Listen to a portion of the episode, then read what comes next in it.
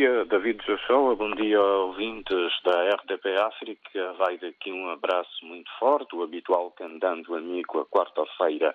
Luanda hoje acordou um bocadinho tímida, cinzenta, com uma ligeira ameaça de chuva.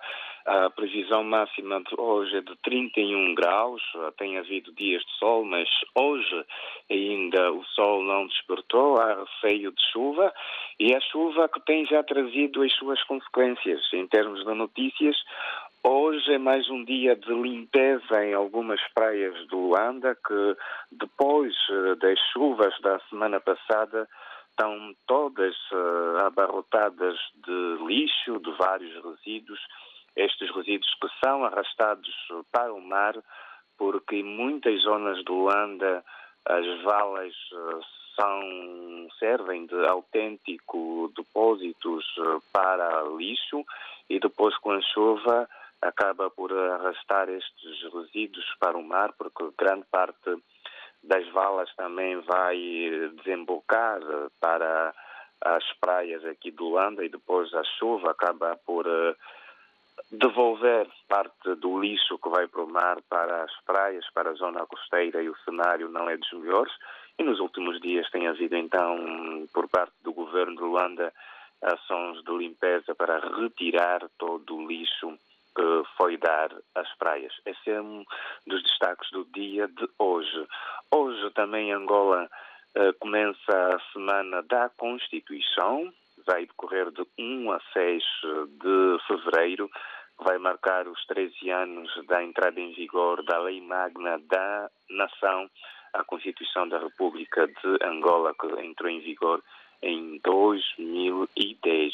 Para já, este ano, o tema principal está ligado para os direitos, os direitos constitucionais, eh, constitucional da criança.